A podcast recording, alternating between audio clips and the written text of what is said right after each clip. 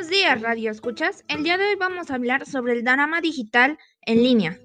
Una persona dramática es la que exagera en la demostración de sus emociones. Llevar a las redes sociales tal demostración se conoce como drama digital o drama en línea. Por ejemplo, un amigo puede publicar algo acerca de otro sabiendo que su publicación será vista por otros usuarios y generará comentarios.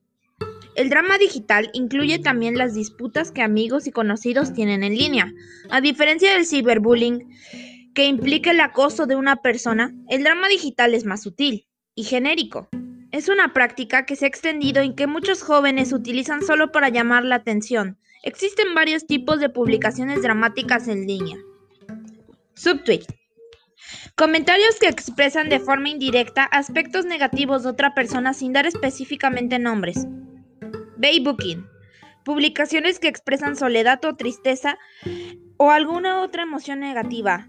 La intención es buscar algún tipo de apoyo por medio de redes sociales.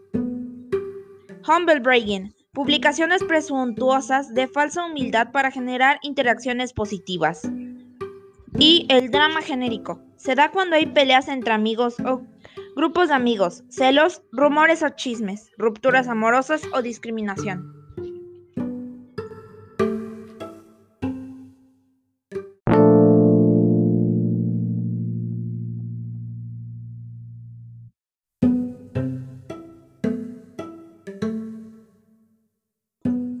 Pero ustedes qué piensan, Radio Escuchas? ¿Han visto o ustedes han hecho una publicación de este estilo?